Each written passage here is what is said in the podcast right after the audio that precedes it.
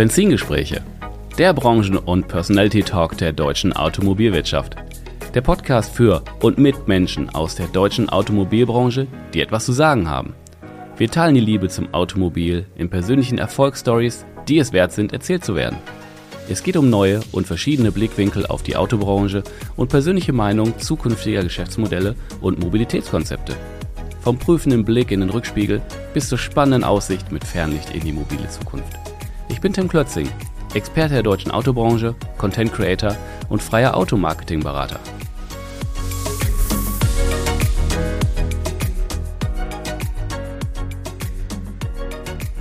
Herzlich willkommen zurück bei der Sonderserie New Brands in den Benzingesprächen. Philipp Kroschke ist wieder an meiner Seite. Hi Philipp. Moin, moin, lieber Tim. Hallöchen. Yo, heute fünfte Folge. Philipp, fünfte Folge schon. Wer ist denn heute unser Gast? Oh, ein super spannendes Unternehmen mit einem äh, sehr aussagekräftigen Namen. Wir haben heute Great Wall Motor, beziehungsweise den Jens Schulz, der Geschäftsführer äh, von Great Wall Motor, beziehungsweise Emil Frei. Aber darauf kommen wir gleich nochmal. Was hat Emil Frei mit Great Wall Motor zu tun und was hat das alles mit einer Funky Cat zu tun?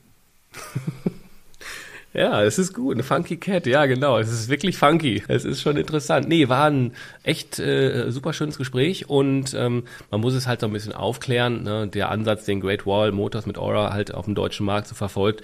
Kannst du noch mal ein, zwei Sätze zu sagen?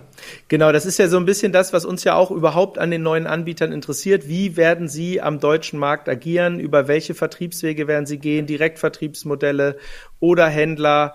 Äh, äh, und in dem Fall haben wir wieder einen Vertreter, der gesagt hat, wir suchen uns richtig, richtig starken Partner für Deutschland und Europa. Great Wall Motor, ähm, im Übrigen schon äh, wirklich ein, ein, alter Hase im Automobilgeschäft. Mhm. Anders als manch anderer äh, chinesischer Hersteller, der jetzt auf den deutschen Markt kommt, sind die ja schon 1984 gegründet worden von einem Jack Wei, äh, so, so, so nennt er sich, äh, Wei Jianjun äh, heißt der gute, gute Herr, und ist schon eine mhm. ganze Weile im Automotive-Business in China unterwegs und will natürlich jetzt auch mit tollen, spannenden Elektrofahrzeugen Europa erobern und hat sich da einen ganz, ganz spannenden Partner an seine Seite geholt, nämlich die EMI Frei Gruppe, die im Endeffekt dann für ein super starkes Netz an Händlern sorgen wird.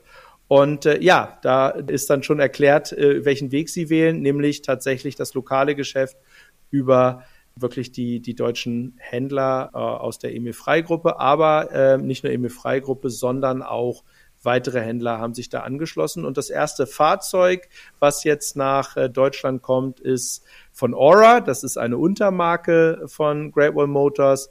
Und das Fahrzeug ist das, ist die, ist Funky Cat, nennt sich ja. das. Genauso. Ganz genau. Ja, wir, wir sprechen mit Jens Schulz. Der ist äh, dafür verantwortlich für den Marktstart in Deutschland und Jetzt können wir event, wir könnten jetzt theoretisch weiterhin alles verraten, aber wir könnten nein, theoretisch auch reinspringen, nein. oder? Lass uns, lass, lass Jens Schulz für sich selbst sprechen. Es sei nur so viel gesagt. Jens Schulz ist schon ein alter Hase. Der mhm. eine oder andere wird ihn schon kennen. Er war früher bei Hyundai und auch schon bei Mitsubishi unterwegs, äh, schon seit vielen, vielen Jahren im deutschen Automotive Business. Und, äh, aber du hast genau recht lass uns äh, Jens Schulz für sich selbst sprechen, beziehungsweise für den für äh, Emil Frei und Great Wall Motors mit Aura. Auf geht's. viel Spaß, liebe Hörer, viel Spaß bei einer neuen spannenden Folge von Benzingespräche Spezial. Herzlich willkommen zurück bei meinem Podcast Benzingespräche. Und heute herzlich willkommen Jens Schulz, Geschäftsführer der Frei Import Services GmbH und der O Automobile GmbH. Hallo Jens. Hallo Tim. Vielen Dank für die Einladung. Ja, sehr gerne. Ich habe es äh, ein bisschen, also erstmal muss man ja sagen, hinter dem Titel steht ja ein, ein Name, der ja häufig äh, oder bekannter ist, Great Wall Motors mit Aura und Way. Das muss man ja mal so dazu sagen erstmal. Hm. Ich habe es ein bisschen länger versucht mit euch, mit dem Podcast. Äh, scheint viel los zu sein bei euch in diesem Jahr, oder? Ja, ich meine, wir, wir führen ähm, eine neue Marke komplett neu auf ähm, einem nicht ganz unbedeutenden be bedeutenden Markt ein. Und ähm, da gibt's viele Themen, die wir vorhergesehen haben, die auf uns zukommen, aber auch nach wie vor immer noch das eine oder andere Unvorhergesehene. mit dem wir konfrontiert sind. Und es ist super spannend, macht wahnsinnig viel Spaß, ähm, aber damit ist natürlich doch auch äh, ganz gut Beschäftigung verbunden. Ja, werfen wir erstmal so klassisch, mein Podcast ist so zweigeteilt. Erstmal so den Blick in den Rückspiegel, nachher mal das Fernlicht angucken, ein bisschen in die Zukunft. Erstmal den Blick in den Rückspiegel, dein Werdegang. Du bist ein Baujahr 72. Du bist gebürtig aus Schwäbisch Hall und lebst da auch noch und bist da ganz happy, hast du gesagt? Du bist Diplom-Betriebswirt, Automobil- und Unternehmensführung. Das hast du gemacht, 94 bis 98. Danach bist du direkt zu Hyundai gegangen und warst auf verschiedenen Positionen, inklusive Manager Sales Operations, 98 bis 2014. Dann hast du gewechselt zu Mitsubishi, General Manager Sales 2014 bis 2022. Und ja, jetzt seitdem bei der Frei Import Services GmbH und O Automobile GmbH ja bis heute und dafür verantwortlich, also hauptverantwortlich Great Wall mit den beiden Marken, richtig? Ähm, das ist richtig, ja. Ähm, wobei man sagen muss, dass wir uns im Moment auf das, äh, auf die Markteinführung der Marke Aura konzentrieren. Ja. Wir sind für Aura der Importeur für Deutschland von Great Wall Motor benannt worden und sind damit im Moment beschäftigt, die Marke in Deutschland auf den Markt zu bringen und zu etablieren. Mhm, okay. Das ist die Kernaufgabe. Vielleicht auch noch als Ergänzung, was, was auch noch ganz wichtig ist. Natürlich steht Great Wall Motor als Hersteller hinter diesem vielleicht ein bisschen kryptischen Firmennamen O Automobile. Ähm, als, als Gesamtkonstrukt bei uns, aber als Importgesellschaft steht die ML Freigruppe hinter ähm, äh, dem Importeur. Und ähm, das ähm, ist, glaube ich, in dem Gesamtkontext auch noch wichtig zu sagen. Ja, ja. Ja, wenn man so auf deinen, auf deinen Werdegang schaut, auf deinen Lebenslauf, deine Vita, Studium mit Schwerpunkt Automobil, 14 Jahre Hyundai, 8 Jahre Mitsubishi. Ich würde sagen, so wenig Zweifel, äh, dass du so schon ein Car-Guy bist und äh, die Branche im Blut hast. Äh, erzähl doch mal. Ja, was, was du noch nicht rausgefunden hast, ich bin auch noch in einem Autohaus aufgewachsen, groß geworden. So. Ähm, ich habe ähm, mit 13 angefangen, in den Sommerferien Autos zu waschen und aufzubereiten. Ich habe mit 17 meine ersten Gebrauchtwagen verkauft. Hm. Von daher ähm, ist das richtig, dass äh, ich immer mit Autos zu tun hatte. Ich würde mich aber nicht als den typischen Car-Guy bezeichnen. Das heißt, ich bekomme nicht feuchte Augen, wenn ich vor bestimmten Autos stehe. Ja. Und ich habe auch nicht die Garage voll mit irgendwelchen Oldtimern oder Youngtimern. Ähm, bin da eher so ein bisschen der nüchterne Typ und ähm, versucht das, was, was wir tun, gut zu machen, mittlerweile auch mit ein bisschen Erfahrung sicherlich. Ja. Erinnerst du dich noch äh, daran, das erste Auto, was du mit 17 verkauft hast, was das war? Das ja. müssen wir jetzt wissen.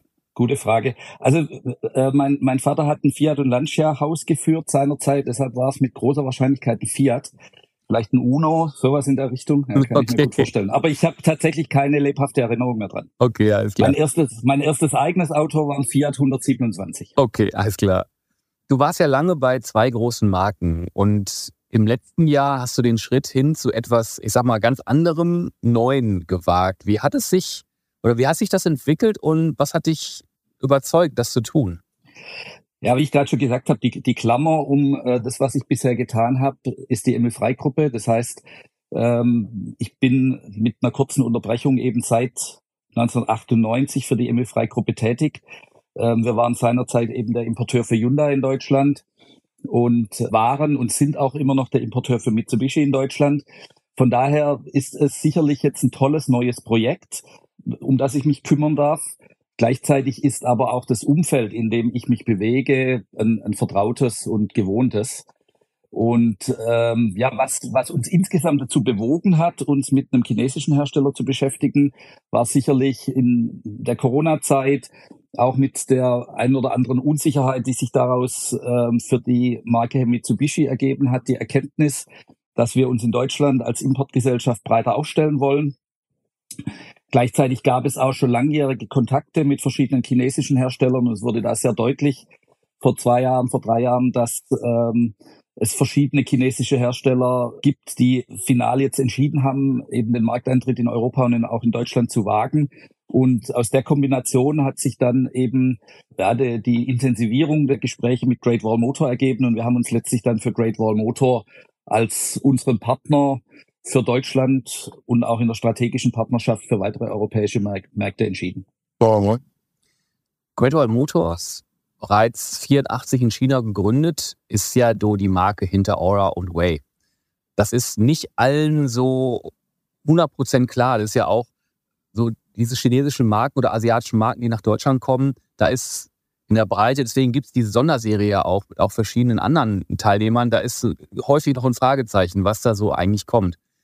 Hm, wie gesagt, das ist nicht allen so richtig klar. Beschreib uns doch mal den, den Ansatz dahinter und die Positionierung der beiden Marken und was die Marken ausmacht. Also zunächst mal vielleicht noch ein Satz zu Great Wall Motor oder zwei. Mhm. Ähm, was, was uns ganz wichtig war, wir haben einen Partner gesucht, der unseren hohen Anspruch an Qualität, aber auch Sicherheitsausstattung teilt. Und gleichzeitig haben wir bei Great Wall Motor auch verschiedene Parallelen gesehen zu unserem eigenen Unternehmen, zur Emil Frey Gruppe.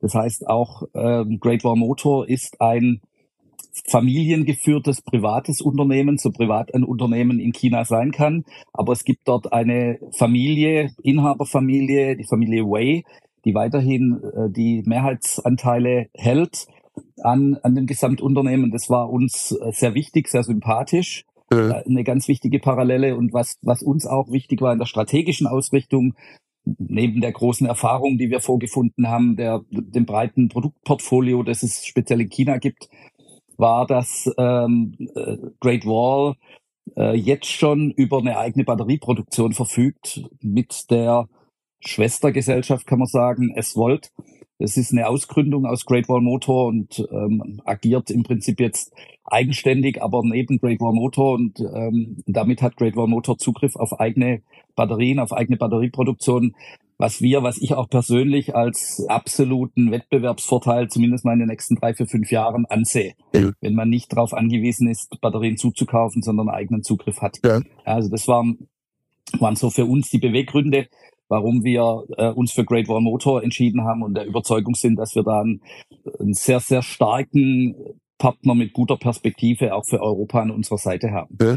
Wie ich gerade schon gesagt habe, sind wir aktuell schwerpunktmäßig für die Marke Aura verantwortlich. Wir kümmern uns da um die Markteinführung gerade. Äh, für Way hat sich Great Wall für ein Direktvertriebsmodell entschieden, bei dem wir unterstützen aber da ähm, auch die Markteinführung noch nicht erfolgt ist. Deshalb würde ich mich so ein bisschen in den Ausführungen auf Aura konzentrieren, wenn das okay ist. Okay. Aura ist die Elektromarke im Great Wall Motor Konzern. Dort ist eben das, die, die Elektrokompetenz und es sind auch die Elektro rein, batterieelektrischen Fahrzeuge gebündelt. Und ähm, ja, Aura ist als junge, frische Lifestyle-Marke positioniert und wir sprechen damit Menschen an, die Interesse haben und Lust haben auf ein neues digitales Fahrzeugkonzept, aber auch auf, auf ein sicheres Fahrzeug. Wir haben fünf Sterne erreicht beim Euro NCAP Crash Test. Also. Der Funky Cat war letztes Jahr sogar der Beste in seiner Klasse. Und das alles zusammengenommen sind, glaube ich, ganz, ganz äh, starke Argumente für viele Leute. Das merken wir auch schon.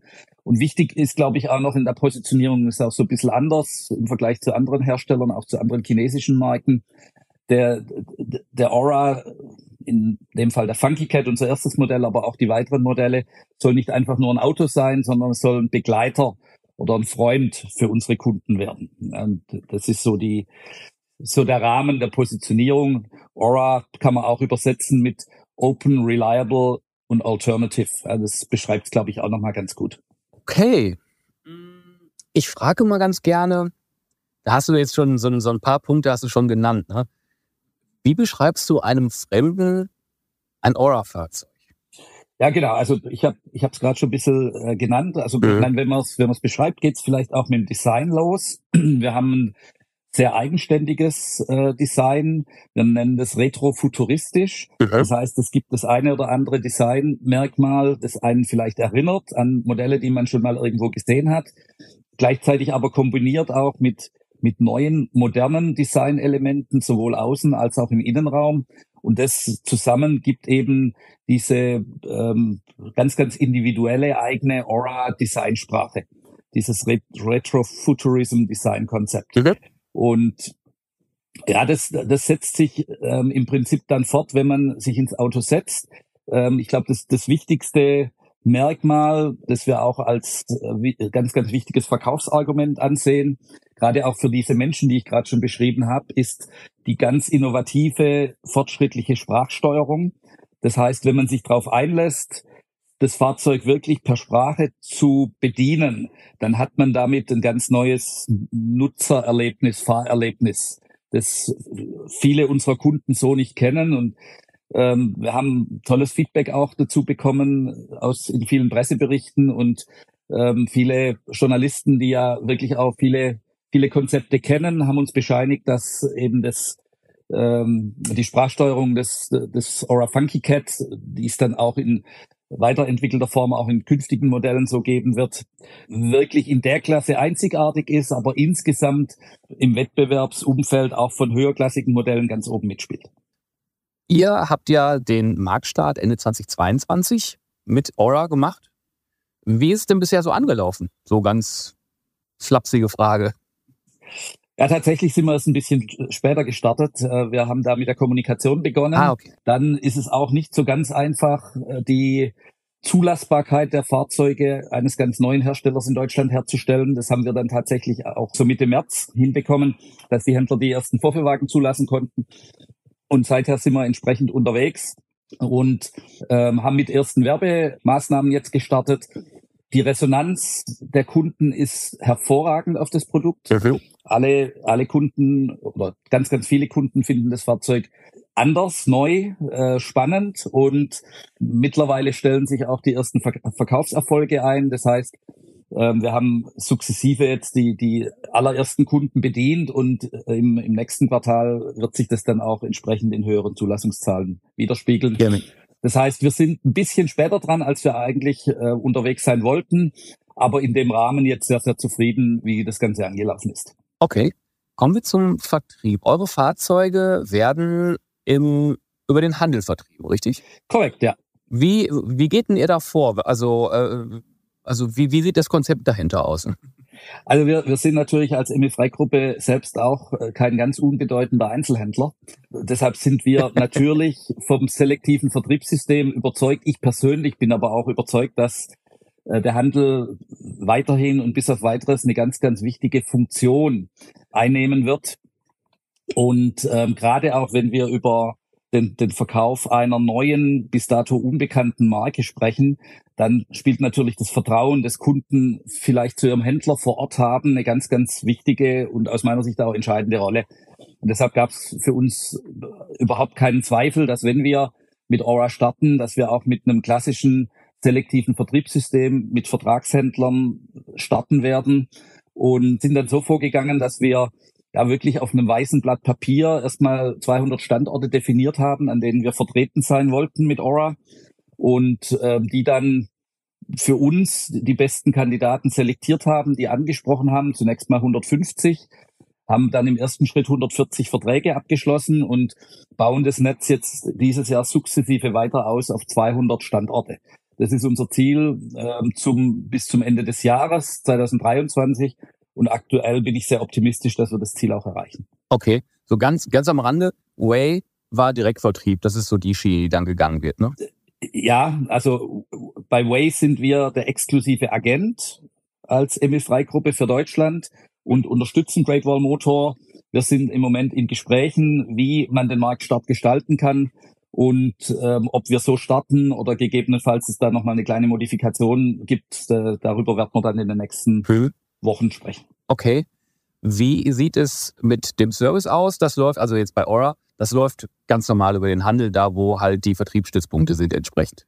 Exakt, exakt. Alle Händlerbetriebe sind auch Vollfunktionsbetriebe mit entsprechender Servicemöglichkeit, mit Werkstatt, mit kompetentem äh, Fachpersonal. Mhm. Was aber auch in dem Zusammenhang, glaube ich, ganz wichtig ist zu sagen, ist, dass wir als Emil Freigruppe ja auch eine große Erfahrung und Kompetenz im Bereich Logistik haben. Das heißt, wir haben unser eigenes deutsches Ersatzteillager für Great Wall Motor und versorgen die Händler aus unserem eigenen Lager mit der Erfahrung, die wir haben, auch mit entsprechender eigener Bevorratung mhm. über Nacht mit 95 Prozent der Teile, die sie, die sie benötigen. Das ist immer unser Ziel, was wir erreichen wollen. Und auch das, glaube ich, unterscheidet uns vom einen oder anderen Wettbewerber, der jetzt auch neu auf den Markt gekommen ist, dass wir auch hier eben eine große Servicebereitschaft äh, zur Verfügung stellen und anbieten können. Okay. Wir knipsen oder wir nehmen den Blick schon aus dem Rückspiegel raus und machen ein bisschen Fernlicht an und gucken so in die Zukunft. Wie geht's denn da jetzt so weiter? Also was sind denn so die, die nächsten Schritte bei euch? Jetzt erstmal Blick auf, auf Aura natürlich. Äh, was sind so die nächsten Schritte? Was sind die Ziele? Du hast gerade schon ein bisschen was zum Händlernetz gesagt. Ähm, kannst du das noch ein bisschen konkretisieren, so auf die nächsten zwei, 15 Jahre? Herr Lachter. Wenn ich zehn Jahre in die, wenn ich zehn Jahre in die Zukunft schauen könnte, dann würde ich wahrscheinlich nicht hier sitzen. ja, gerade in unserer Branche ist so wahnsinnig viel im Umbruch. Ja. ja. Also wenn man wenn man zwei drei Jahre im Voraus plant, dann hat man schon die eine oder andere Unsicherheit, glaube ich. Also was was klar unser Ziel ist, wir haben mit Great Wall Motor eine strategische Partnerschaft abgeschlossen. Wir wollen die Marke etablieren. Wir werden sukzessive die, die Modellpalette ausbauen. Wir bekommen im Herbst dieses Ende des Jahres das zweite Modell, den ähm, Next GWM Aura, wie wir im Moment noch sagen, so wird er nicht heißen, mhm. aber so ist im Moment der Arbeitstitel des Fahrzeugs. Und das ist eine sportliche Coupé-Limousine, tolles, tolles Fahrzeug, auf das wir uns schon freuen. Im nächsten Jahr dann im Frühjahr kommt ein SUV, natürlich rein elektrisch, ein Kompakt-SUV, der dann allein schon aufgrund der Größe des Segments sicherlich mehr Volumenpotenzial hat als diese Limousine. Und ähm, im Herbst nächstes Jahr wird nochmal ein weiteres Fahrzeug zu uns kommen. Das heißt, die Modellpalette wird schon im Laufe der nächsten, ja gut, knapp anderthalb Jahre weiter ausgebaut. Und in dem Zuge wollen wir natürlich auch das Volumen entsprechend steigern.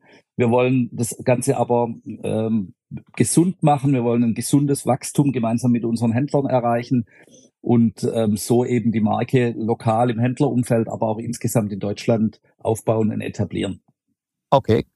Wenn du so mit deiner Erfahrung so auf den deutschen Autohandel so blickst und dann einfach mal so den Einfluss der neuen Marken so einordnest, Chance oder Risiko?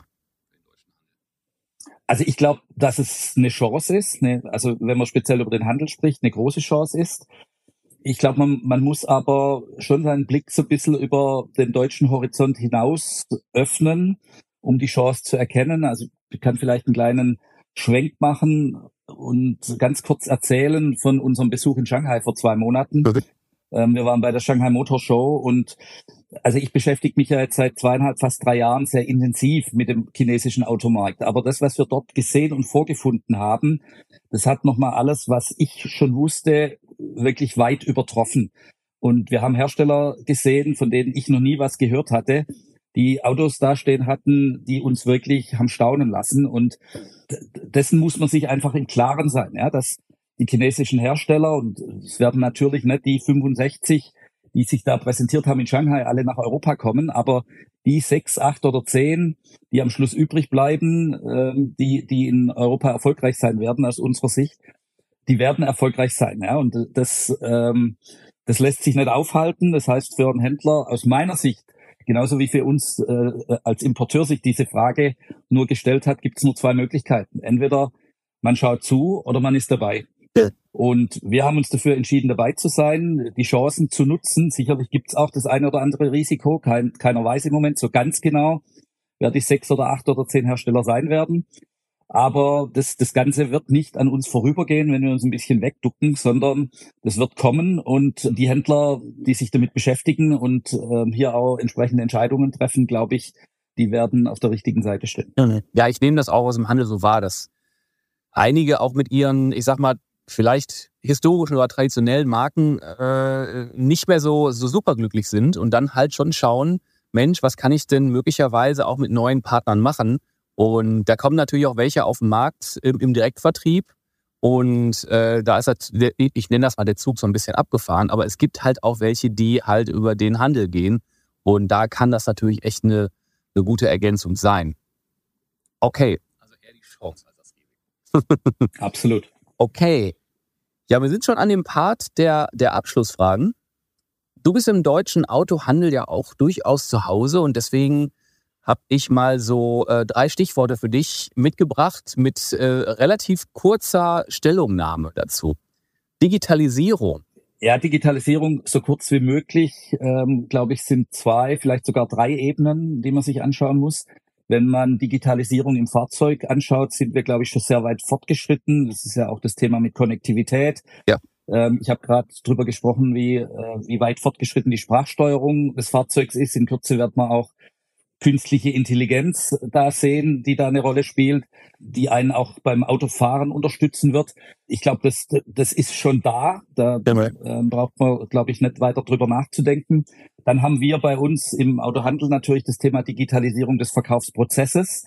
Ich, ich glaube, dass ganz viele Menschen ähm, weiterhin Wert drauf legen, ein Auto tatsächlich im Händlerbetrieb zu kaufen, den Vertrag vielleicht auch zu unterschreiben ähm, auch entsprechende Angaben vielleicht zu einem Finanzierungs- oder Leasingvertrag dort vor Ort zu machen und nicht online.